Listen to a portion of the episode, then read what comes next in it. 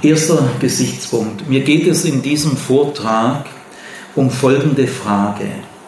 Welche Kriterien entscheiden darüber, dass wir uns als eine christliche Persönlichkeit auf gesunde Weise entwickeln?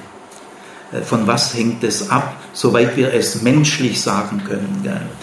Also welche Kriterien entscheiden über eine gesunde oder über eine ungesunde Persönlichkeitsentwicklung? Ich bin nur für solche Glaubensweisen, Glaubenspraktiken, die die Entwicklung der Persönlichkeit fördern und nicht etwa behindern. Das gibt es nämlich auch. Gell? Wir sind alle ein bisschen behindert, wir sind alle ein bisschen beschädigt, aber wir müssen es ja nicht nur künstlich äh, noch fördern. Gell? Das heißt, für mich ist der Begriff christlich, äh, der sagt eigentlich noch nicht viel. Der ist für mich kein Alibi. Ich bin christlich, also habe ich recht. Ich bin christlich, also bin ich auf der richtigen Seite. Das geht mir ein bisschen zu schnell. Es gibt sehr schlechte christliche Praxis, die kann man eigentlich nur kritisieren. Es gibt mittelmäßige christliche Praxis und es gibt gute und sehr gute christliche Praxis. Also es gibt ganz schöne Qualitätsunterschiede. Es gibt einen gesunden Glauben und einen eher ungesunden Glauben. Es gibt einen reifen Glauben und einen unreifen Glauben. Es gibt einen weiten, großherzigen Glauben und einen kleinkarierten. Also der Begriff Glaube ist eine Nebelkerze. Der sagt noch nicht viel. Und da möchte ich mal ein bisschen dahinter bohren. Also ich gehe davon aus, dass es nicht nur eine christliche Glaubenspraxis oder einen christlichen Glaubensstil gibt. Es gibt wahnsinnig viele. Und ich bin äh, Professor für Religionspädagogik und sage ich jetzt nur geschwind zwei, dreimal, äh, weil das hier gerade wichtig ist. Die wissenschaftliche Religionspädagogik kann nicht jeden christlichen Glaubensstil unterstützen, sondern sie kann nur den christlichen Glaubensstil unterstützen, der eine gesunde Persönlichkeitsentwicklung fördert und ermöglicht.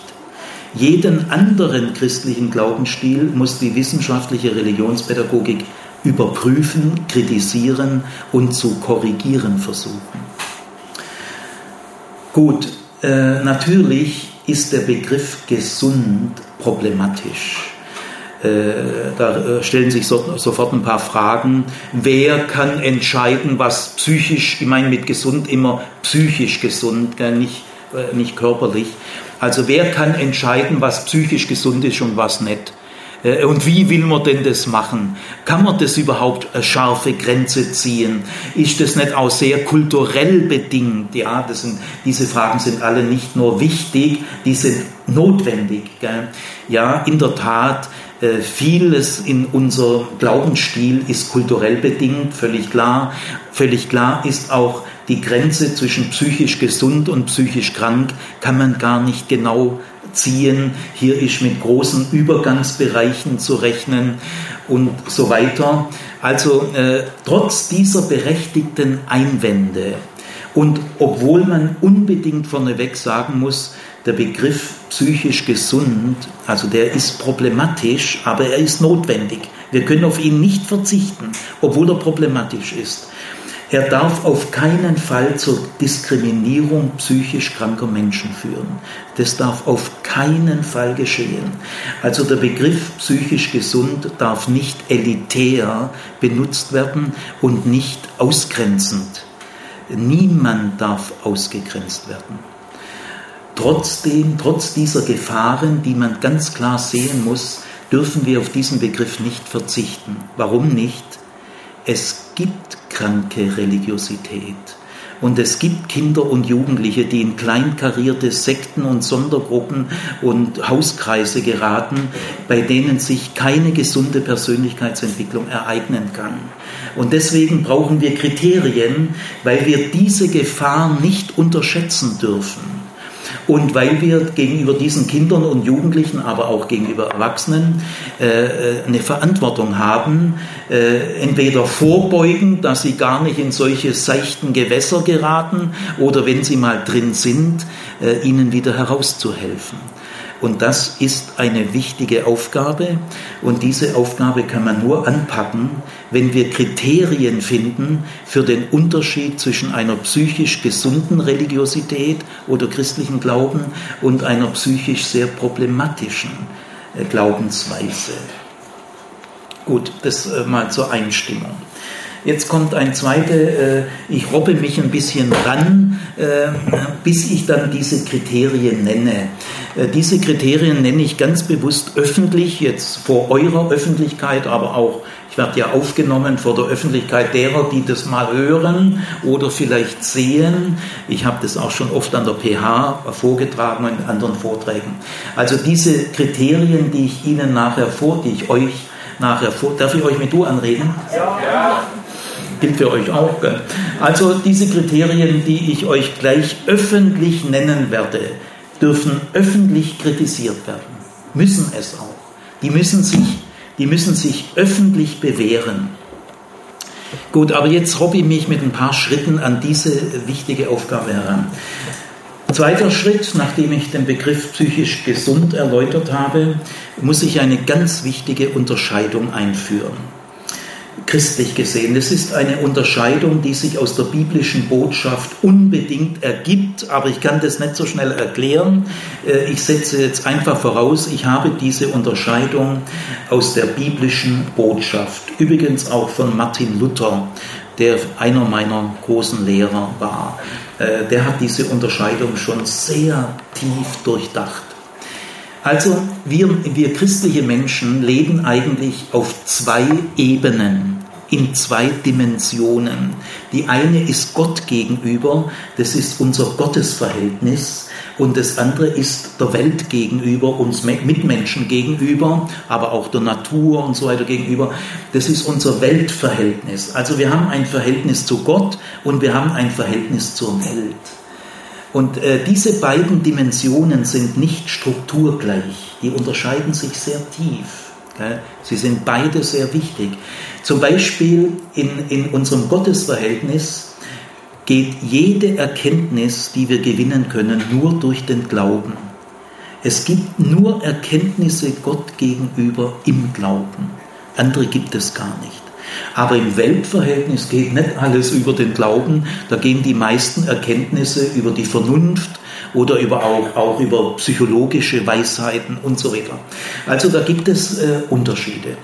Und jetzt äh, gehört zu diesen Unterschieden, wir leben also vor Gott und wir leben vor den Menschen. Das muss man unterscheiden. Es hängt eng zusammen, aber es ist nicht das Gleiche. Und wenn wir diesen Unterschied sehr bewusst machen und verantworten und durchdenken, dass er nicht bloß so wischiwaschi ist, dann führt er uns zu einer zweiten Unterscheidung. Das ist die Unterscheidung zwischen Person und Persönlichkeit. Vor Gott sind wir Person, und zwar von Anfang an. Äh, vom ersten Atemzug an ist der Säugling ist genauso Person wie ein Erwachsener. In unserem Personsein gibt es keine Entwicklung. Also deswegen rede ich auch von Persönlichkeitsentwicklung. Es gibt keine Personentwicklung. Denn zu unserem Personensein können wir selber nichts beitragen. Das ist reines Geschenk. Das finden wir vor. Personsein heißt, wir sind von Gott geschaffen und wir sind von Gott berufen zur Gemeinschaft mit Gott. Das heißt Person sein. Wir sind von Gott geschaffen und von ihm berufen zur Gemeinschaft mit ihm. Äh, und das ist uns vorgegeben. Das ist so. Also es gibt keine Entwicklung im Personsein. Das gibt es nicht. Vor der Welt aber, wir haben ja ein Gottesverhältnis und ein Weltverhältnis. Vor der Welt sind wir Persönlichkeit. Und in der Persönlichkeit gibt es eine Entwicklung. Und wir sollen uns entwickeln. Das gehört zum Schöpferwillen Gottes. Leben will sich entwickeln, Leben will blühen. Wir leben dazu, dass unser Leben blüht. Also in der Persönlichkeit, da können wir was dazu tun. Wir können nichts für unser Personsein tun. aber wir können etwas für unsere Persönlichkeitsentwicklung tun. Zunächst mal tun das unsere wichtigsten Bezugspersonen, die Eltern, Großeltern, Kindergartenleute, äh, Erzieherinnen und so weiter. Wir haben wichtige Bezugspersonen und je früher sie mit uns zu tun haben, desto wichtiger ist ihr Einfluss. Aber wir können auch jetzt so in eurem Alter, ich schätze mal zwischen 20 und 50 oder irgendwie so, äh, seid ihr, ich sehe euch ja nicht genau, ähm, äh, ihr könnt euch alle entwickeln. Man kann sich auch mit 60, 70 noch enorm entwickeln. Gell? Ich bin 65, immerhin, bin zufrieden. Ich wäre vor kurzem fast mit meiner Frau tödlich verunglückt. Wir haben uns überschlagen und wir haben beide mit unserem Tod gerechnet. Und merkwürdig, ich habe, als wir auf dem Dach dahingeschlittert sind auf der Autobahn, mitten im vollen Verkehr, äh, habe ich äh, merkwürdigerweise gar nicht gebetet. Also ich habe mit jeder Sekunde gerechnet, dass ich jetzt tot bin. Wisst ihr, mein letzter Gedanke war, naja, ich bin 63, ich bin zufrieden. Das war mein letzter Gedanke.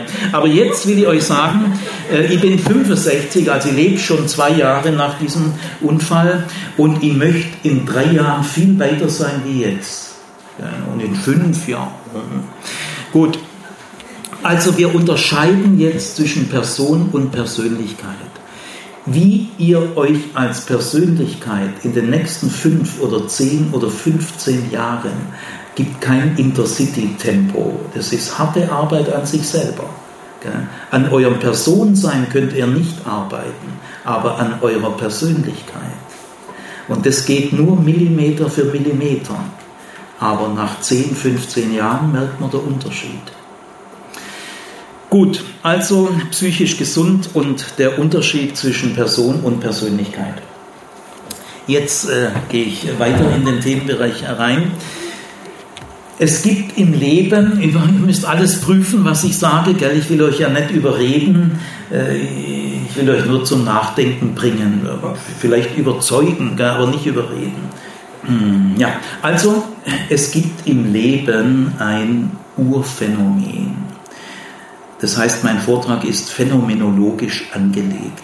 Ich gehe von Phänomenen aus, nicht von Überzeugungen. Erstmal beobachten, erstmal wahrnehmen, aufmerksam sein, nicht so schnell urteilen, erstmal beobachten lernen.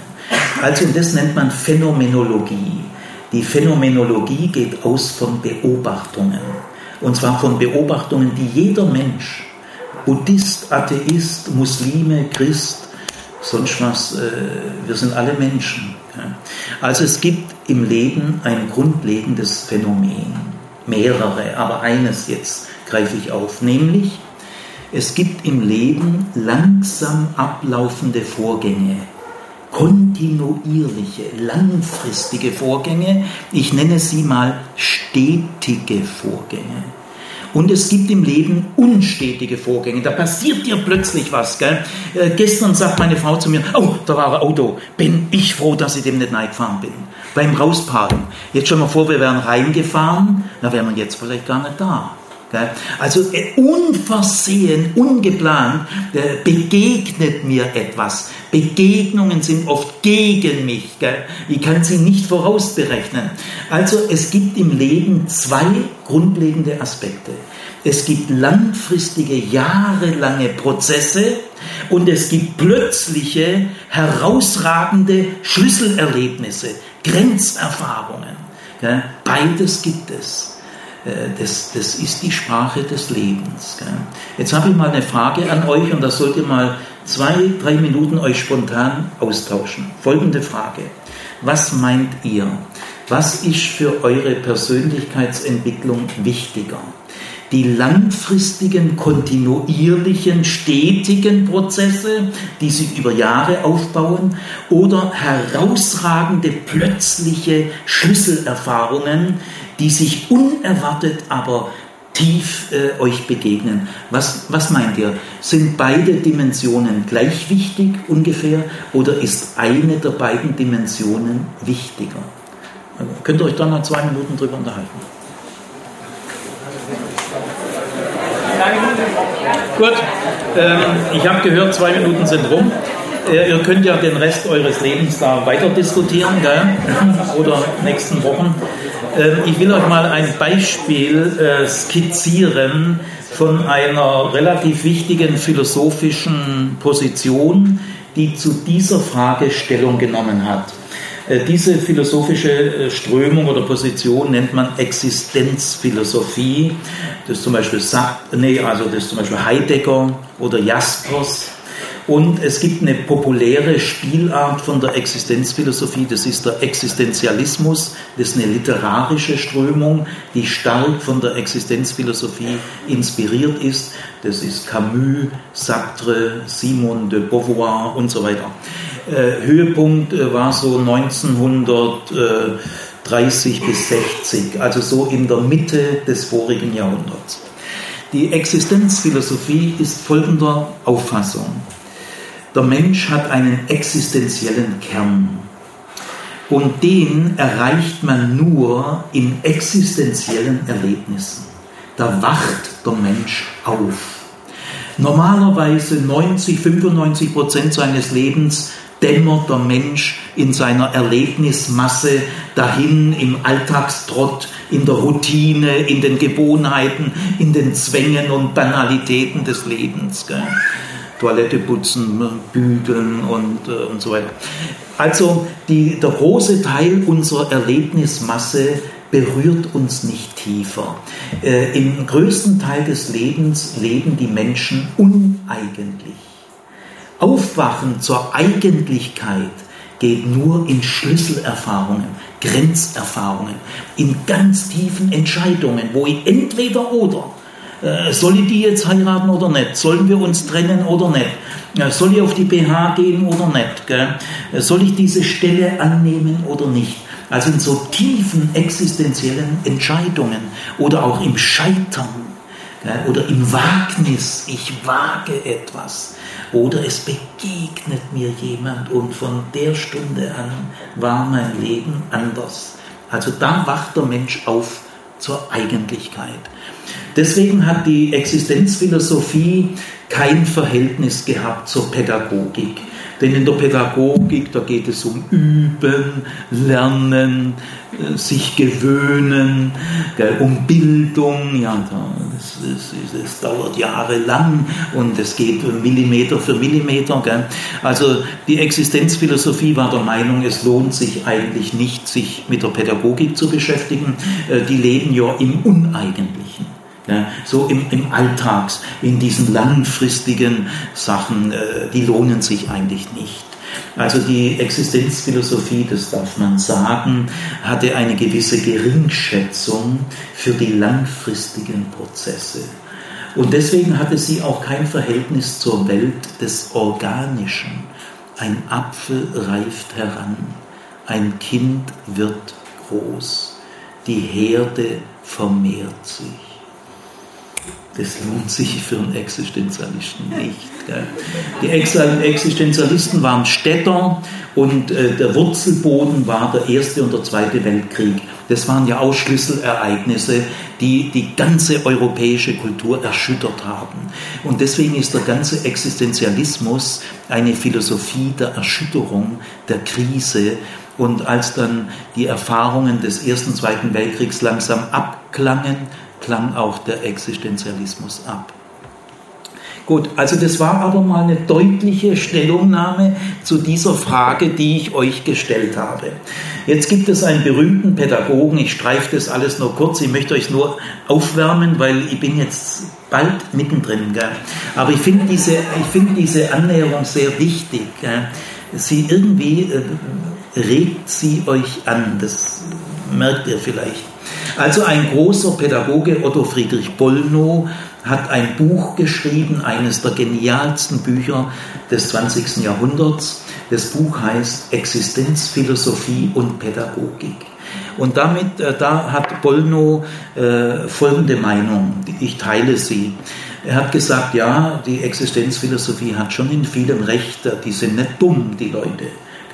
Und die bisherige Pädagogik, so Kindergarten, Kinder sind wie Pflanzen, man muss sie begießen und dann wachsen sie halt im Kindergarten.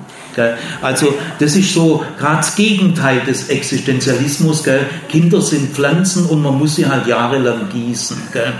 Da sagt der Bollno, also das ist es auch nicht. Gell? Also es gibt schon Scheidungen, die Oma stirbt, der Hamster stirbt, meine Freundin lässt mich im Stich. Anna bricht euch nicht einfach wachsen und gießen, da ist wirklich Scheitern und Katastrophe. Und so hat Bollno gesagt, die bisherige Pädagogik war zu einseitig, eine Stetigkeitspädagogik. Sie war blind auf dem Auge der Unstetigkeit. Gell? Und daraus wurde dann die Regel, Störungen haben Vorrang. Gell? Wenn bei einem Kind äh, äh, die Mutter gestorben ist, äh, da kannst du nicht normal weiter unterrichten. Gell? Also Störungen haben Vorrang.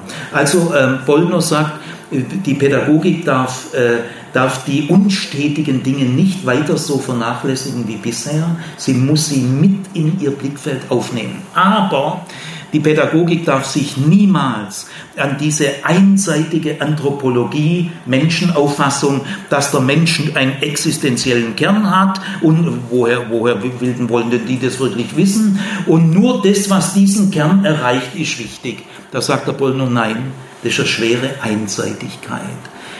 Die, dass der Lebenslauf einen, eines Menschen ist mehr als Schlüsselerlebnisse. Viele Höhepunkte, viele Grenzerfahrungen machen noch keine Biografie. Was ist zwischen diesen Ereignissen? Ist es bloß unwichtiger Leerlauf? Ist es nur uneigentlich? Nein, das ist falsch. Also sagt Bollno, äh, die Pädagogik muss weiterhin ihren ersten Schwerpunkt auf die langfristigen Prozesse legen. Üben, lernen, sich bilden. Äh, das bleibt das Wichtigere. Aber sie muss diese Grenzerfahrungen und die plötzlichen Dinge ernst nehmen. Gut. Jetzt gehen wir mal in die Bibel rein. Jetzt fragen wir mal das Ganze in der Bibel. Die Bibel ist ja voller Leben, deswegen ist sie auch voller Widersprüche, wie das Leben halt so ist. Ihr könnt die Bibel nicht dadurch ehren, dass er sie glatt bügelt. Das ist bloß euer Wunschdenken. Ihr müsst. Ihr dürft aber auch protestieren, denn äh, wir werden ja äh, äh übermorgen, gell, werden wir uns diesen Dingen zuwenden. Also auf jeden Fall, ich möchte nur jetzt schon mal andeuten, es ist auf die Dauer nicht gut zu sagen, die Bibel soll gefällig so sein, wie ich es gern hätte und wie meine äh, psychisch fromme Struktur es verlangt. Äh, so soll die Bibel gefällig sein. Das will ich so. Äh, das ist nicht gut. Kurzfristig vielleicht schon. Gut, also wir schauen mal in die Bibel rein. Die Bibel ist voller Leben, kantig, nicht glatt gebügelt, wie das Leben halt auch nicht glatt gebügelt ist. Deswegen gibt es in der Bibel auch dieses Urphänomen, ganz klar. Es gibt in der Bibel langfristige Prozesse und plötzliche Schlüsselereignisse. So, jetzt habt ihr mal nur eine Minute Zeit.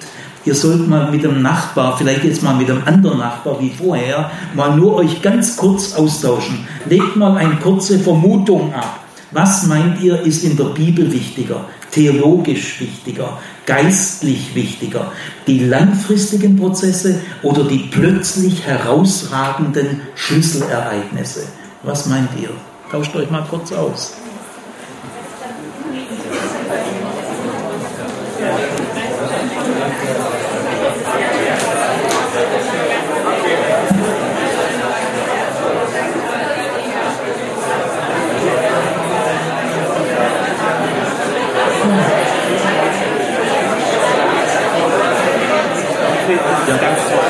Gut, äh, super.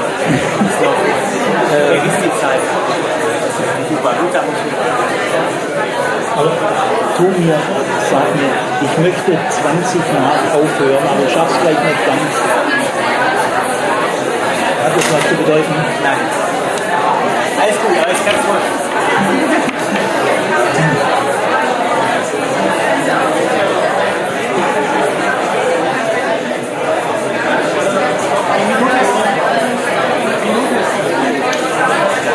Das glaube ich nicht.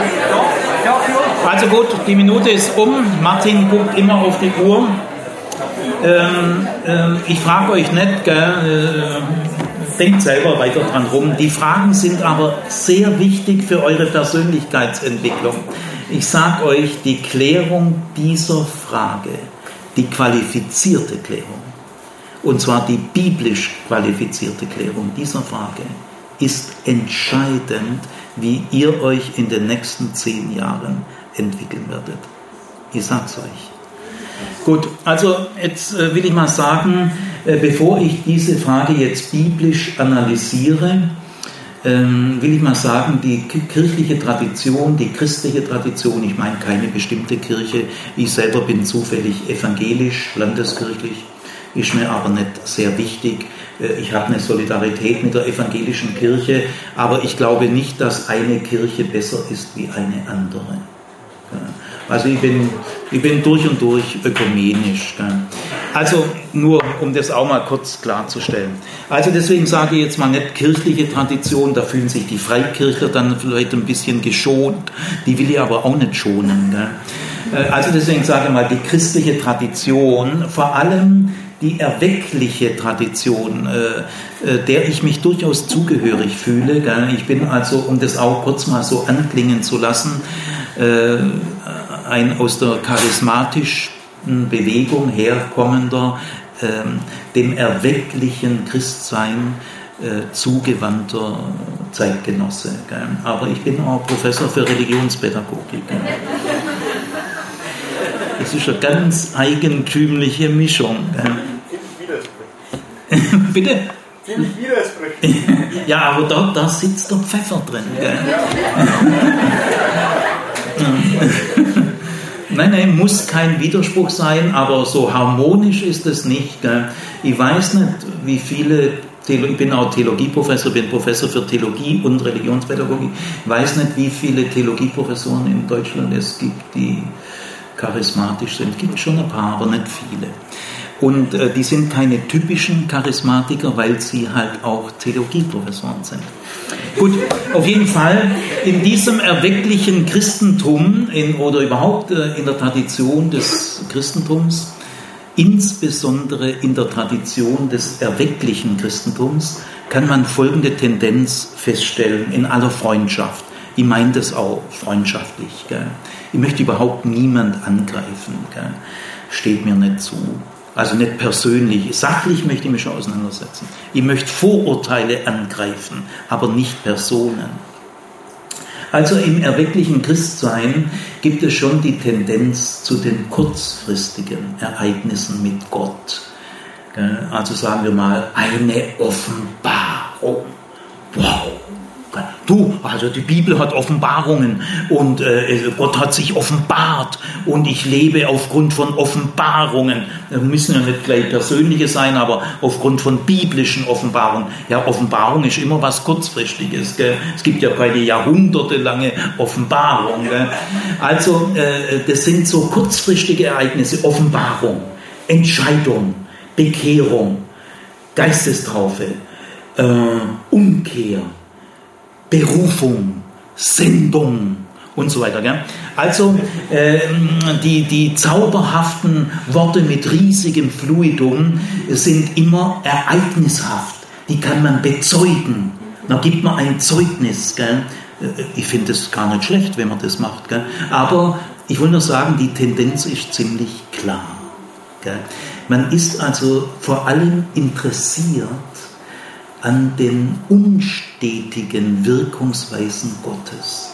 Man ist nicht so interessiert an den unscheinbaren, langfristigen, millimeterhaften Vorgängen, äh, wo man nicht, nicht direkt was bezeugen kann. Die findet man geistlich nicht so wichtig. Gell? Gut, zunächst muss ich sagen, diese christliche Tradition, gell, ich habe nichts gegen Tradition, wir brauchen Tradition, äh, einer meiner Lehrer hat gesagt, äh, Tradition braucht respektvolle Kritik und kritischen Respekt. also äh, Tradition braucht Respekt, aber auch Kritik. Ich habe den Begriff Tradition nie mit sowas in Verbindung gebracht. Ah, guck, so lernt man dazu. Gesagt, Tradition ist das Gegenteil. Tradition ist das, was immer wiederholt stattfindet und eben nicht also das sozusagen Offenbarung kann es gar nicht traditionsgemäß geben. Ja, gut, muss, muss widerspricht sich in der, für mich im Begriff. Ja, ja das, äh, das ist auch nicht falsch, was du sagst. Tradition, es gibt auch das Traditionelle. Ich habe den Begriff jetzt ein bisschen unkonventionell benutzt, aber ich habe ihn sehr, ich halte daran fest, das ist unbedingt richtig. Es gibt diesen Traditionsbegriff, da wird man aber zu schnell mit der Tradition fertig und ist zu wenig selbstkritisch. Da sage ich, ha, ich bin nicht traditionell, denn traditionell ist ja immer wieder das Gleiche machen, alles nachplappern und so weiter. Ich bin nicht traditionell. Nee, es gehört auch zur Tradition, dass man auf das Ereignishafte einseitig fixiert sein kann. Tradition. Nein, nein, nee, also lassen wir mal so, ich finde, bist du immer der gleiche, der sich meldet? Ja, können Sie da, macht nichts. Nein, mach weiter so. Mach weiter so. Aber es können sich auch andere melden. Gell? Wir machen aber nachher sowieso eine halbe, dreiviertel Stunde oder mehr Diskussion. Gell? Ich habe heute keinen Termin mehr. Äh, ich diskutiere mit euch auch den Tag über. Gell? Gut, aber jetzt muss ich weiter. Äh, ich habe noch so viel vor. Gell? Also auf jeden Fall diese Tradition, das ist auch eine Tradition, denn diese Tendenz zeigt sich seit Jahrhunderten im erwecklichen Christentum. Und dazu sage ich jetzt mal bewusst auch Tradition. Okay. Gut, äh, diese Tradition hat aber ihr gutes Recht, denn sie hat eine satte, breite biblische Begründung. Die will ich jetzt mal liefern. Also ich sage nicht, dass diese Tradition falsch ist. Ich würde nur sagen, sie ist problematisch. Sie ist sie kann sehr schnell einseitig werden. Gell? Muss es nicht, aber kann. Also ich sage aber erstmal das Recht. Diese Tradition ist zunächst einmal in großen Teilen völlig im Recht, biblisch gesehen. Und ich sage das jetzt so deutlich, nicht dass ihr meint, ich lehne das ab. Gell? Mir geht es nachher um eine Differenzierung dass wir dieses Schwarz-Weiß-Denken überwinden, weil da kommen wir nicht weiter. Da rotieren wir immer im gleichen Saft. Ich habe vor ein paar Jahren meine Bibelschulklasse, ich war auch Schüler und Lehrer auf einer pfingstlichen Bibelschule. Gell? Und da habe ich jetzt mal nach 30, 40 Jahren mich getroffen mit meinen Bibelschülern, früheren, gell, sind jetzt auch alle 60, 65, gell, haben alle so pensionierte Rentensachen und so. Und äh, habe ich drei, vier Tage mit denen getroffen, mit ihnen gebetet. Es war, es war tief berührend.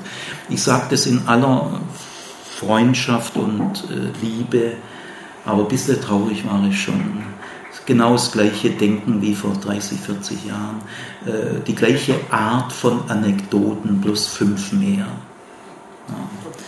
Haben die sich wirklich entwickelt? Hm. Das weiß, ich will das darüber kein Urteil sprechen, aber ich war da schon traurig? Äh, wie ähnlich das war wie vor 40 Jahren. Ja. Gut, also aber zunächst mal das Recht. Ja, in der Bibel, im Mittelpunkt der Aufmerksamkeit der Bibel steht Gottes rettendes Handeln. Und das ist ereignishaft, plötzlich, unerwartet, durchbricht den Alltag, das Reguläre, das Langfristige, die großen Taten Gottes kommen und alles sieht anders aus und er macht alles neu. Also ich will das mal bewusst machen. Es geht los äh, grundlegend, das werde ich morgen äh, um 18 Uhr behandeln, äh, der Exodus, die Befreiung der hebräischen Zwangsarbeiter aus einer der damals führenden Großmacht. Auf eines Tages waren die weg, billige, nützliche, notwendige Arbeitskräfte. Also der Vorgang ist politisch eine Frechheit. Gell? Äh, Schädigung. Also auf jeden Fall dieses Befreiungserlebnis äh, ist grundlegend. Das ist der Wurzelboden unserer Hoffnung. Ähnlich war aber auch die Befreiung von Abraham, Auszug aus Ur in Chaldea. Also das waren so die beiden großen Exodus-Erfahrungen. Die sind tatsächlich biblisch der Wurzelboden von dem, was weitergeht. Dann kommt zum Beispiel die Errettung am Schilfmeer. Also da sind ägyptische Verfolger, die, äh, die Zwangsarbeiter stehen an Ufer eines großen Wassers, Todesnot, Errettung. Ja, das ist ein Schlüsselerlebnis, gell? unstetig. Dann kommt der Bundesschluss. Ja, auf einmal werden die zehn Gebote übergeben am Sinai. Das dauert auch nicht 300 Jahre, sondern das war der Bundesschluss nicht die Bundesentwicklung. Gell? Dann kommt die Wanderung durch die Wüste. Da könnte man jetzt am ehesten meinen, oh, jetzt kommt eine Entwicklung. Gell? 40 Jahre.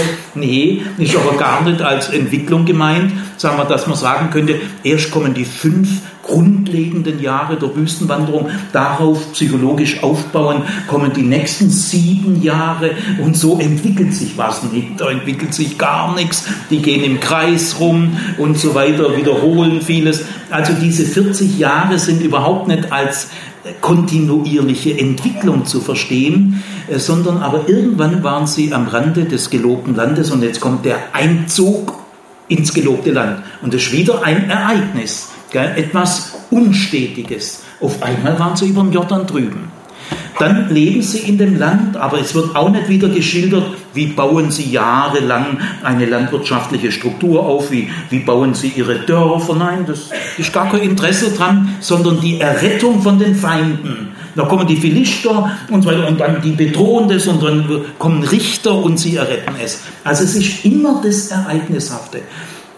Und dann, weil äh, die Israeliten nicht so leben, wie es dieser Heilsgeschichte, Exodus, Wüstenwanderung und so weiter entspricht, äh, warnen die Propheten und kündigen ein Gericht an. Gericht ist wieder ereignishaft.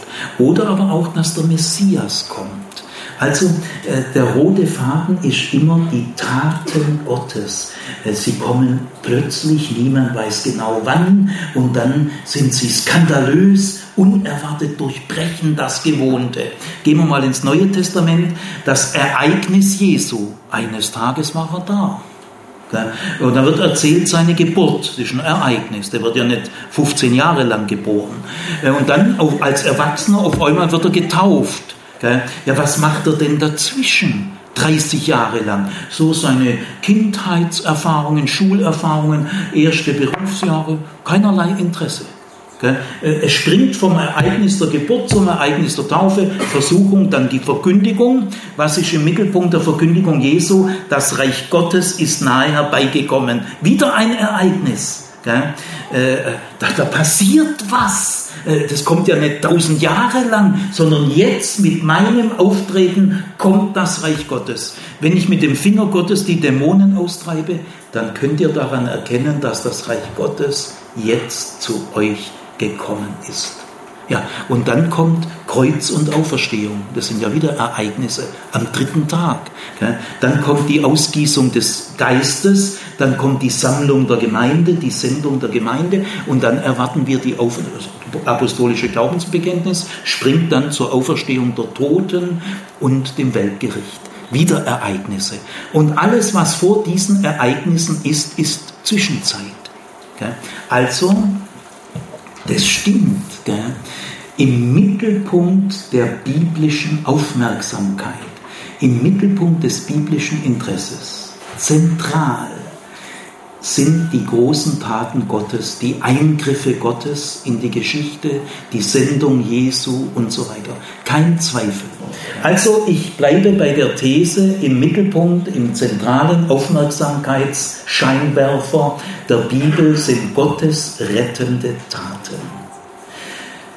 Und zu diesen Eingriffen Gottes gehört eine bestimmte Sprache. Jetzt wird es mir immer wichtiger. Gell? Und zwar folgende Sprache. Es ist eine Sprache der Kontraste. Unglaube, Glaube. Sünde, Vergebung oder Schuld und Vergebung. Fleisch und Geist. Licht und Finsternis. Gefangenschaft und Freiheit. Alt und neu. Einst wart ihr, aber jetzt seid ihr. Es ist also die Sprache der Kontraste. Gäbe sicher noch mehr, aber die wichtigsten habe ich jetzt mal so auswendig genannt. Die Stärke dieser äh, Kontrastsprache liegt darin, dass man sehr klar abgrenzen kann. Du kannst nicht äh, Du, du, musst entweder oder sein, du kannst nicht beides zugleich sein, du kannst nicht gefangen sein und frei. Du kannst nicht im Licht sein und gleichzeitig in der Finsternis. Das geht so im Großen und Ganzen nicht. Also es gibt da keine Entwicklungen, keine fließenden Übergänge. Es ist eine Sprache der Kontraste. Und es passt auch dazu, denn das rettende Eingreifen Gottes bringt Scheidungen mit sich. Gott scheidet zwischen Licht und Finsternis. Und das muss man auch ganz deutlich zur Sprache bringen. Also die Stärke dieser Sprache ist ihre scheidende Kraft, auch ihre abgrenzende Kraft. Es ist eben ein Unterschied zwischen lebendigen Gott und den toten Göttern. Da muss man abgrenzen, unterscheiden. Merkt euch mal, es ist eine Sprache der Substantive und der Adjektive. Jetzt gibt es in der Bibel aber noch, jetzt, jetzt komme ich zu dem, was ihr lernen sollt. Und ich sage euch, ich bin mir ziemlich sicher, dass das keiner von euch bisher weiß. Und dass keiner von euch das ernsthaft bisher bearbeitet hat. Deswegen hoffe ich, dass ich euch weiterkriege. Es gibt in der Bibel aber noch eine ganz andere Sprache und die passt zu einem ganz anderen Wirken Gottes, das nicht ereignishaft ist. Und äh, deswegen wird es auch ganz anders erfahren, weil es geht hier gar nicht um Ereignisse. Aber diese Wirkungsweise Gottes an der Welt ist genauso wichtig. Und jetzt will ich euch erstmal die Sprache sagen zu dieser Wirkungsweise Gottes noch sehr geheimnisvoll, die bei vielen gar nicht so stark im Blick ist, völlig fixiert auf Gottes rettendes Handeln, von dem ich ja gesagt habe, es steht im Mittelpunkt der Bibel und da soll es auch bleiben. Ich bin da nicht dagegen, sondern ganz im Gegenteil. Aber es gibt noch eine andere Sprache. Das ist eine verbale Sprache. Es ist nicht eine Sprache der Substantive und Adjektive. Und ich sage euch jetzt mal die Verben, die zu diesem Wirken Gottes passen. Es gibt in der Bibel über 60 Verben im Hebräischen äh, dieser Art. Das sind folgende Verben. Wachsen, gedeihen, zunehmen, groß werden, stark werden, klug werden, weise werden, sich ausbreiten, Frucht bringen, viel werden und so weiter und so weiter und so weiter. Es gibt allein für das Verb sich ausbreiten im Hebräischen 16 Verben. Deutschen nur eines. Das Hebräische unterscheidet 16 Formen des sich Ausbreitens. Das könnt ihr euch nicht mal in der Fantasie vorstellen. Die deutschen Bibelübersetzungen übersetzen alle 16 Verben leider ziemlich idiotisch primitiv mit sich ausbreiten. Was sollen sie auch sonst groß machen? Es gibt im Hebräischen elf Verben für wachsen. Der Hebräer unterscheidet elf Formen von wachsen. Es gibt vier Verben für viel werden. Vier. Also da merkt ihr, da sitzt, obwohl das andere, habe ich ja gesagt, im Zentrum, der Mittelpunkt, ja, alles stimmt, stimmt, aber verdammt nochmal, da steckt auch ein ziemliches Interesse drauf. Und das sind jetzt also Verben stetiger Art. Da kannst du nichts so schön datieren, kannst du auch nichts bezeugen. Und jetzt ähm, äh, habe nicht nur ich, sondern viele meiner Kollegen auch, das, was ich sage, ist religionspädagogisch Konsens, gell? aber man weiß, dass das lange Zeit, das weiß man erst seit 30, 40 Jahren, wird das in der Wissenschaft in angemessen gewürdigt. Gell? Das war Brachland bisher, auch biblisch. Die Bibeltreuen, schon Selbstlob, haben da überhaupt keine Ahnung. Gell? Also, äh, diese, diese Vorgänge äh, die empfinden viele Christen als geistlich nicht so wichtig. Schon nicht so spektakulär. Äh, die, das rettende Handeln finden sie christlicher. Äh, diese, diese Verben sind die Sprache des Segens, des Segens. Jetzt gibt es tausende von christlichen Gruppen, die sagen, also Erlösung, Rettung, das meine ich das Gleiche. Gott rettet mich, Gott erlöst mich, ich bin erlöst, ich bin gerettet. Äh, das ist das Zentrum und drumherum gibt es viele zweit- und drittrangige Sachen äh, oder die halt auch wichtig sind, aber alle abgeleitet, dass man stille Zeit macht, dass man betet, dass man in Gottesdienst geht, dass man in der Bibel liest. Ja, im Gottesdienst ist am Ende auch Segen. Ja, also im Grunde genommen, wenn ich jetzt ein Flipchart hätte, würde ich dieses Christ christliche Modell, das es weltweit auch heute millionenfach gibt. Im Mittelpunkt von der Flipchart wäre ein großer Kreis Rettung. Ich bin gerettet. Und drumherum viele kleine Sternchen, was zum Christentum auch irgendwie gehört. Aber es ist eben ein Zentrum Rettung. Äh, dieses Modell ist biblisch fundamental falsch. Es ist nicht ganz falsch, es ist halbrichtig. Ja, richtig ist schon, dass äh, das Evangelium von Jesus Christus, das rettende Handeln im Mittelpunkt steht. Und ich, ich bin ganz dafür, dass es immer so bleibt. Jubilate. Gell? Auch die großen theologischen Begriffe Gnade, Sünde, Kreuz, Auferstehung, Versöhnung, Rechtfertigung, äh, Evangelium, die, die sind alle auf Gottes rettendes Handeln ausgerichtet. Das stimmt, das stimmt, das muss man schon ernst nehmen. Aber jetzt, jetzt kommt die Kritik. Das rettende Handeln Gottes steht in der Bibel im Mittelpunkt, ja. Aber es steht nicht so im Mittelpunkt, dass Gottes segnende Handeln abgewertet würde. Das heißt, die Mittelpunktstellung des rettenden Handelns geht nicht auf Kosten des Segens. Und das ist die große Gefahr, dass man sagt, du hast ja Jesus. Das ist entscheidend. Alles andere ist zweitrangig, drittrangig. Äh, du hast Jesus und damit hast du alles. Äh, deine sportliche Begabung, deine wissenschaftliche Begabung, deine künstlerische Begabung, deine Persönlichkeitsentwicklung. Ja, kann man auch mal drüber reden, gell? aber geistlich zentral. Nein, jetzt äh, hat man Folgendes entdeckt gell, an der Universität gell, durch tiefe, sorgfältige Bibelforschung, und zwar ergebnisoffen. Nicht, dass man sagt, ich weiß schon jetzt, was ich rauskriege, was in der Bibel studiert. Nein, an der Universität lernt man wirklich völlig neue Sachen, mit denen man kirchlich gar nicht gerechnet hat. Ja. Klaus Westermann war der erste Alttestamentler, der 1965 das entdeckt hat, was ich jetzt sage. Ist aber heute unbestritten in allen staatlichen Universitäten. Also der Klaus Westermann, ich lasse mal das weg, wo er selber auch nicht ganz durchgeblickt hat, weil es gibt jetzt eine 50-jährige Diskussion und heute sind die Dinge relativ klar. Gott handelt nach der Bibel an der Welt auf zweierlei Weise, zwei Weisen. Er handelt rettend und er handelt segnend.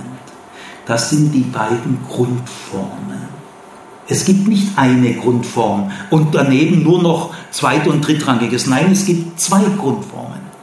Diese beiden Grundformen sind sehr unterschiedlich. Sie sind nicht strukturanalog. Sie werden ganz anders erfahren. Die eine ist ereignishaft und die andere nicht. Die, die, die Grundform, die im Mittelpunkt steht, ist die, das rettende Handeln. Aber die andere Grundform steht nicht im Mittelpunkt, ist aber die Voraussetzung. Denkt an das apostolische Glaubensbekenntnis. Der Christusartikel ist zentral, ist auch der umfangreichste. Aber ohne den ersten Glaubensartikel, ich glaube an Gott, den Schöpfer, und im Segnen geht es um die Schöpfung, kannst der Christusartikel der Hasen geben. Denn der Christusartikel, der ist zentral. Aber der erste Artikel ist deswegen nicht zweitrangig. Das ist der grundlegende Fehler im erwecklichen Christentum. Deswegen werden sie wissenschaftsfeindlich, bildungsfeindlich, psychologiefeindlich. Es kommen eine Menge Einseitigkeiten rein, weil sie sagen, Das Entscheidende ist das Evangelium von Jesus Christus. Alles andere ist zweitrangig. Nein, das stimmt nicht. Ich bin dafür, dass Jesus Christus im Mittelpunkt des Glaubens steht.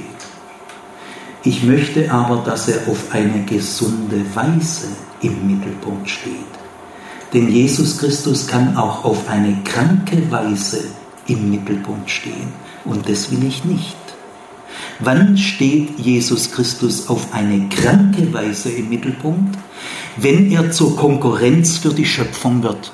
Wenn man sagt, weißt du, deine jahrelange Persönlichkeitsentwicklung, das ist doch Ausdruck des Segens. Leben will wachsen, sich ausbreiten, blühen. Gell? Auch wenn du auch einiges dabei selber oder zu tun hast, gell? Persönlichkeit.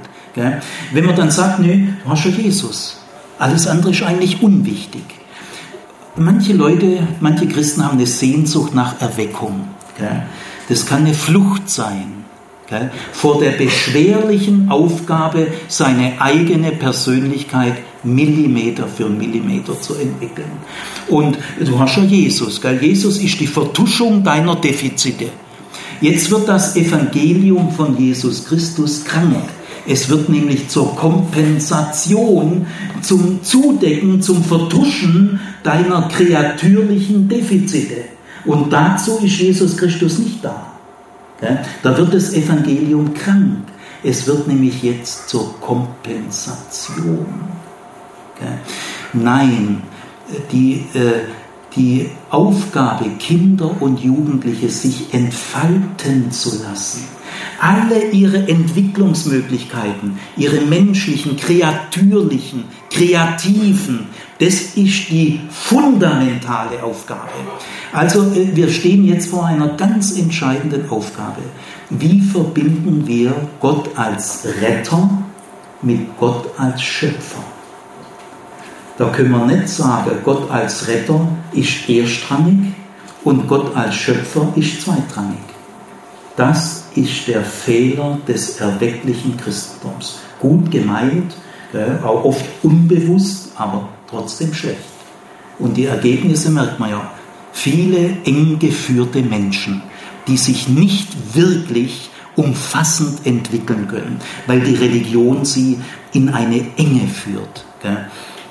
Also das gesunde Verhältnis zwischen Gott als Retter und Gott als Schöpfer lautet folgendermaßen, Gott als Retter ist zentral. Gott als Schöpfer ist fundamental. Das ist die richtige Zuordnung. Erster Glaubensartikel ist fundamental, nicht zweitrangig. Das heißt, die fundamentale Aufgabe der heutigen Religionspädagogik, die fundamentale, ist, Kinder in ihrer Entwicklung umfassend zu fördern ihre Entwicklungsspielräume auszuloten. Da gehört viel dazu. Den Reichtum dieser Möglichkeiten ausloten. Da braucht man erstens Fantasie, zweitens Neugierde, drittens Entdeckerlust und viertens Ermutigung. Davon lebt die Religionspädagogik. Ich sage es mal nochmal, weil es ist nicht ganz unwichtig für eure Entwicklung. Das erste ist Fantasie, das zweite ist Neugierde. Die darf man geistlich nicht verdächtigen. Neugierde ist das größte Kompliment an Gott. Entdeckerlust, entdeckendes Lernen und Ermutigung. Natürlich muss man auch ermahnen und so weiter, auch warnen, ja, aber der, der Mutterboden ist erstmal das. Wenn die Religionspädagogik oder die Gemeinde oder der Hauskreis oder ein Prediger in dieser fundamentalen Aufgabe Defizite hat. Und dann kommt er auf einmal vom lieben Jesus. Also muss er davon auch nicht groß kommen. Denn die beste, der beste Rahmen, um das Evangelium von Jesus Christus zu hören, ist die Bewunderung des Schöpfers. Wenn Kinder in der Kindergarten über einen Wassertropfen, über ihre Finger, über eine Ameise, über die Sonne, über das Atmen. Wenn die kostet alles nichts. Im Fernsehen, das kostet alles. Wir können keine Konkurrenz zum Fernsehen sein, aber die, ich sage euch, der Religionsunterricht kann spannender sein wie das Fernsehen. Uns kostet alles gar nichts. Atmen kostet doch nichts. Und seine Finger betrachten und einen Wassertropfen und so weiter. Äh, aber da können Kinder faszinative Erlebnisse machen. Und sie entwickeln eine Freude am Leben, eine Freude an der Schöpfung. Und sie machen Faszinationserfahrungen. Das macht sie dankbar, macht sie neugierig, das inspiriert, das macht sie aktiv. Kinder sind aktive Erkunder der Umwelt ja, und sollen nicht ständig mit fertigen religiösen Antworten kaputtgeschlagen werden. Ja. Also, wenn aber es uns gelingt, dass Kinder sagen, im Religionsunterricht, in der Jugendarbeit, in der Sonntagsschule, kann ich meine Persönlichkeit entfalten. Da komme ich weiter. Ja, dann hören sie auch gerne das Evangelium von Jesus Christus. Die fundamentale Aufgabe der christlichen Gemeinden ist es, die Entwicklungsräume der Kinder, Jugendlichen und Erwachsenen auszuloten. Wenn sie da Defizite haben, dazu ist Jesus Christus nicht in die Welt gekommen, um diese Defizite zu vertuschen. Das ist auch nicht die Aufgabe der Wunder. Also ich beende meinen grundsätzlichen Teil mit folgendem Ergebnis. Es gibt nicht nur eine Wirkungsweise Gottes an der Welt. Es gibt nicht nur ein einliniges Handeln Gottes an der Welt sein rettendes Handeln. Gott sei Dank gibt es das und das steht im Zentrum. Aber es gibt auch Gottes segnende Handeln. Das ist nicht unter, unter vieler Liefen, mal, ja, ja, Segen auch. Nein, sondern wir müssen den Rang des Segens entdecken. Sonst können wir den Rang der Entwicklungsprozesse nicht erkennen. Dass wir geistlich gesehen die jahrelangen Entwicklungsprozesse im Denken, im Fühlen, im Sensibelwerden, im Vorurteile abbauen. Das kann keiner von heute auf morgen. Aber nach 15 Jahren solltest du weniger Vorurteile haben wie heute. Und wenn du das hast, ist das geistlich fundamental wichtig. Also die Entwicklungsprozesse haben den Rang dass sie Ausdruck von einem der beiden grundlegenden Wirkungsweisen Gottes sind. Denn die Bibelwissenschaft hat eindeutig zu dem Ergebnis geführt, Retten und Segnen sind zwei unterschiedliche Dinge. Die werden in der Bibel nie vermischt. Sie haben keinen gemeinsamen Oberbegriff und können es auch gar nicht haben. Und man kann nicht sagen, das eine ist wichtiger wie das andere. Und man kann nicht das eine aus dem anderen ableiten. Kann man alles nicht. Es sind zwei gleich ursprüngliche Wirkungsweisen Gottes. Und deswegen ist Erziehung, Bildung, Lernen, den Tellerrand erweitern, ist geistlich fundamental. Die zentrale Aufgabe aber wird es immer bleiben, das Evangelium von Jesus Christus und die biblische Botschaft vom rettenden Gott zu erschließen. Es gibt äh, es ungefähr sieben Konsequenzen für Kindheit und Jugend. Die sind sehr grundlegend. Und dann gibt es nochmal sieben, acht Konsequenzen fürs Erwachsenenalter. Die setzen aber voraus, dass in Kindheit und Jugend ein guter Mutterboden grundgelegt ist. Und ich möchte euch einfach mal diese Kriterien, die in der wissenschaftlichen Religionspädagogik heute eine enorme Rolle spielen. Ich glaube aber nur an der Universität, aber die Leute, die dort studieren, die kriegen das mit, wenn man den Mut hat, Theologie zu studieren. Erste Konsequenz, wir müssen Schöpfung und Erlösung in ein richtiges Verhältnis bringen. Nämlich Erlösung ist zentral, schöpfungsgemäße Entwicklung ist fundamental. Das ist das allererste. Das zweite ist, äh, in der Persönlichkeitsentwicklung, jetzt zunächst bei Kindern und Jugendlichen, ist es sehr wichtig, dass nicht die kognitive Wissensebene im Vordergrund ist, dass man über das Evangelium Bescheid weiß, dass man viele biblischen Geschichten kennt. Gell? Äh, ich war mal in der Lehrplankommission des Landes Baden-Württemberg und da haben wir die Zahl der biblischen Geschichten in der Grundschule von 53 auf 32 runtergesetzt.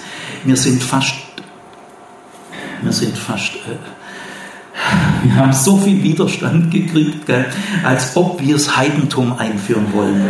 Äh, das ist ein rein stoffhuberisches Wissensdenken. Je mehr biblische Geschichten die Kinder kennen, desto besser ist es. Man muss biblische Geschichten in die Kinder reinpumpen. Irgendwann in Stalingrad brauchen sie es dann.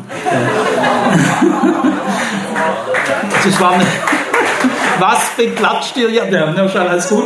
Gut, jetzt wollte ich nur sagen, nein, äh, das ist ein abergläubisches Verhältnis zur Bibel, dass man meint, je mehr Seiten der Bibel ich in mich neifresse, desto besser ist es. Das ist reiner Aberglaube. 32 biblische Geschichten, kindgemäß, getanzt, gespielt, pantomimisch, verlautlicht, äh, in allen Sinnen erlebt. Da brauchst du Zeit.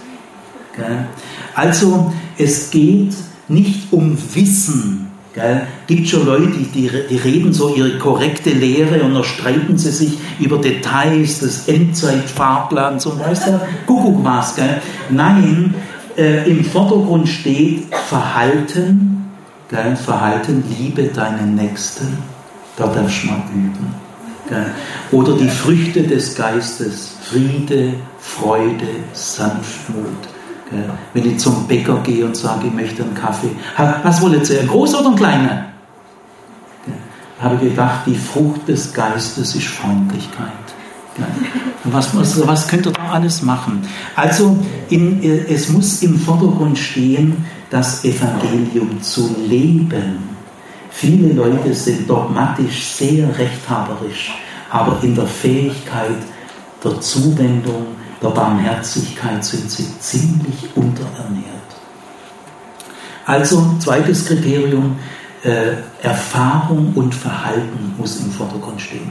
Drittes Kriterium ist, es geht um den Inhalt des Evangeliums. Nicht um die äh, Musik, um die Kleidung, um dass wir alle konservativ sind. Gell.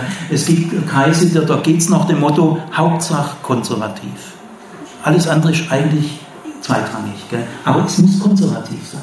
Ja, ist es am Inhalt des Evangeliums orientiert oder an einer konservativen Mentalität? Ja? Also äh, es muss sehr früh so sein, dass alles am Inhalt, dass man inhaltlich äh, fasziniert ist. Fragt euch mal immer wieder folgende Frage. Was am Evangelium überzeugt mich? Und zieht mich an. Was ist das genau? Gut.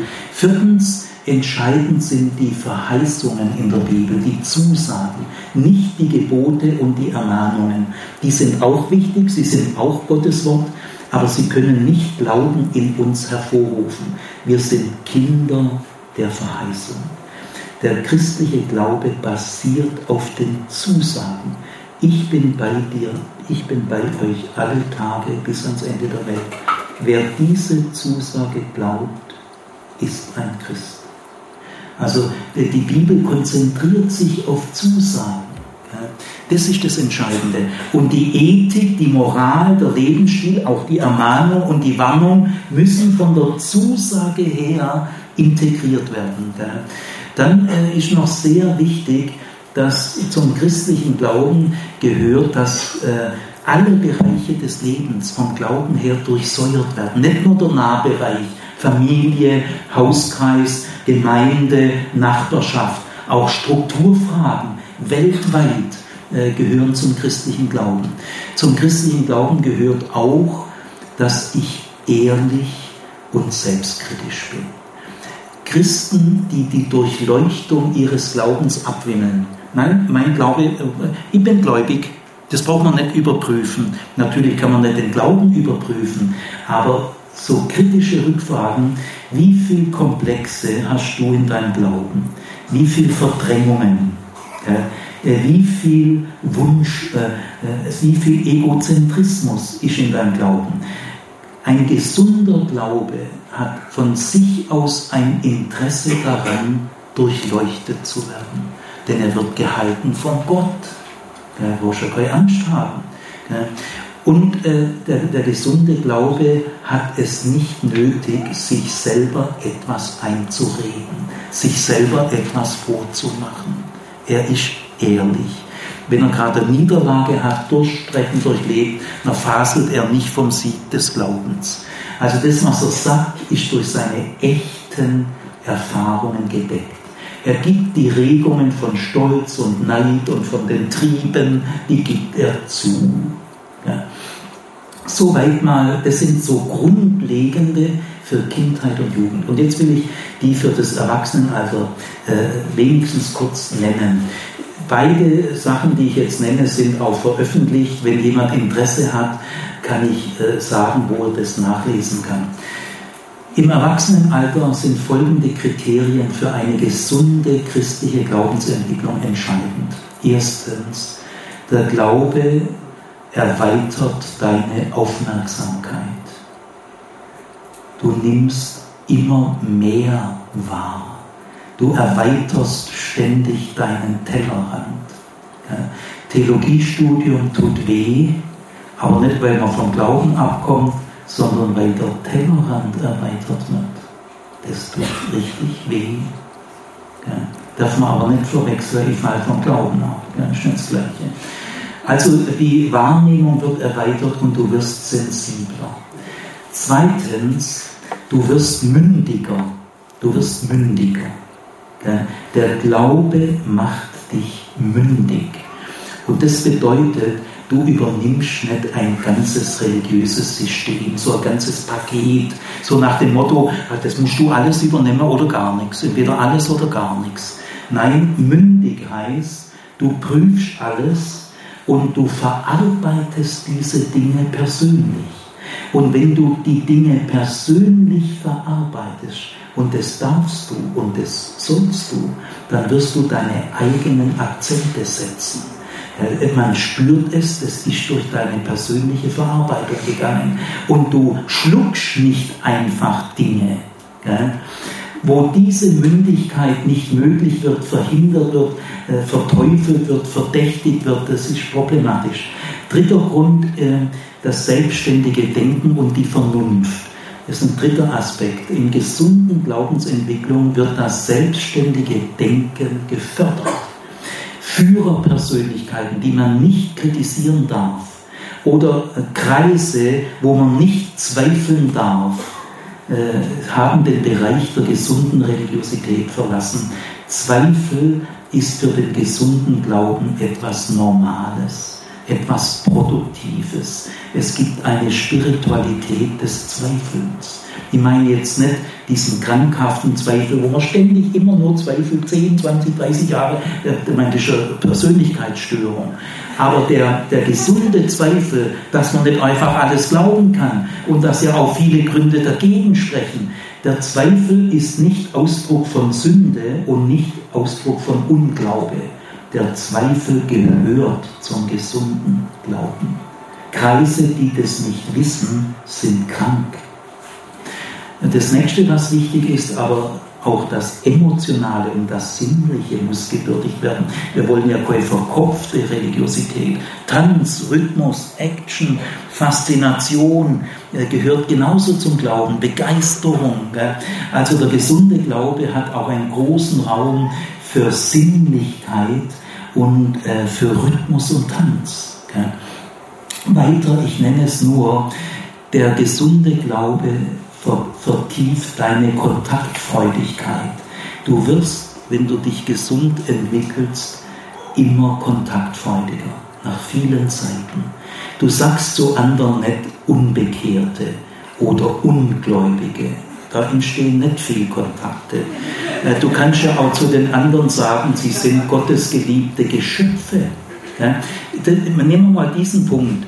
Wenn du fixiert bist auf Gottes Rettungs Tätigkeit und Gott und Gottes Schöpfungstätigkeit für dich zweit- und drittrangig ist. Das schlägt sich in deiner Sprache nieder. Du sagst zu den Nichtchristen, sagst du ganz schnell Ungläubige, Unbekehrte, Gottlose. In diesen drei Begriffen ist Gottes Schöpferwirken gar nicht mehr da. Ist völlig weg. Aber du kannst ja auch zu denen sagen, es sind Gottes geliebte Geschöpfe. Es sind alles Ebenbilder Gottes. Alle Atheisten, alle Muslime, alle Hinduisten, alle sind Gottes Ebenbilder. Wenn du sie so nennst, da, da kommt Kontaktfreude auf. Da kommt eine ganz andere Atmosphäre auf. Gut, der nächste Punkt ist, Gerechtigkeit und Frieden wird immer entscheidend bleiben. Die große Herausforderung ist, helfe mit als Christ Gerechtigkeit auszubreiten und Shalom. Das wird geistlich nie unwichtig. Und da wirst du immer auch erschüttert bleiben vor Leid und Not. Ein Mensch, der vor Leid und Not nicht mehr zutiefst erschüttert ist, äh, kann man nicht sagen, dass er gesunde christliche Entwicklung hat.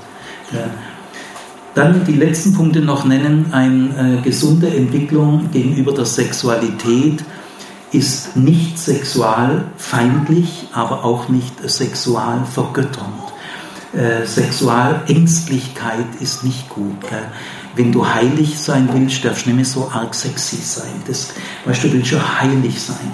Und heilig sein und sexy sein, das passt nicht. Das ist, diese These ist zutiefst krank. Aber andererseits muss man auch wissen, auf dem Gebiet der Sexualität kann man Menschen schwer verletzen. Ich habe mal vor 20 Jahren auf einer Pfarrerkonferenz unbedacht gesagt, ah, diese verklemmten christlichen Frauen. Da kommt eine Krankenhauspfarrerin, das war vor 20 Jahren, so blöd war ich halt damals. Da kommt eine Krankenhauspfarrerin anschließend unter vier Augen, bin ich ihr sehr dankbar, so mir her und sagt, Herr Zimmer, sagen Sie das bitte nie wieder. Sie wissen nicht, wie viel christliche Frauen in Kindheit und Jugend so seelisch deformiert worden sind, dass die leiden ja selber drin und so. Und dass sie das dann noch so ironisch, macho-mäßig sagen, das, soll, das ist eigentlich unter ihrer Würde. Ja, na, gesagt, Frau sowieso. Vielen Dank, ich spüre, dass Sie recht haben. Also ich will damit nur sagen, so ein Sexualholtriop, das ist auch nicht angemessen. Es ist schon ein sensibles Gebiet. Und ich will schließen mit dem letzten wichtigen Merkmal eines gesunden Wachstums, das ist die Bescheidenheit. Wenn ihr euch wirklich gesund entwickelt, werdet ihr immer bescheidener diese Rechthaberei, dieses ja, ich, bin, ich habe mich bekehrt. Und wenn der andere sich auch bekehrt, dann der auch in den Himmel kommen. Ich habe mich mit 18 bekehrt, wann hast du? Ja, ich habe mich mit 23 bekehrt. Ich sage euch, das sage ich seit 30 Jahren nicht mehr. Das ist zu viel Selbstlob. Man könnte auch sagen, Gott ist in mein Leben getreten. Gott hat mich gewonnen. Wieso sagt man das eigentlich nicht so? Dieser verbrämte, versteckte geistliche Stolz im Club der Bekehrten. Also sucht doch bescheidenere Formulierungen über das, was Gott in eurem Leben gemacht hat, als zu sagen, ich habe mich bekehrt. Und deswegen komme ich in den Himmel. Und wenn die anderen sich so gut bekehren täten wie ich, ja, da täten sie auch in den Himmel kommen. Wo ist denn das Problem? Soweit, ihr Lieben, macht's gut. Gell? Jetzt können wir auch noch schön diskutieren.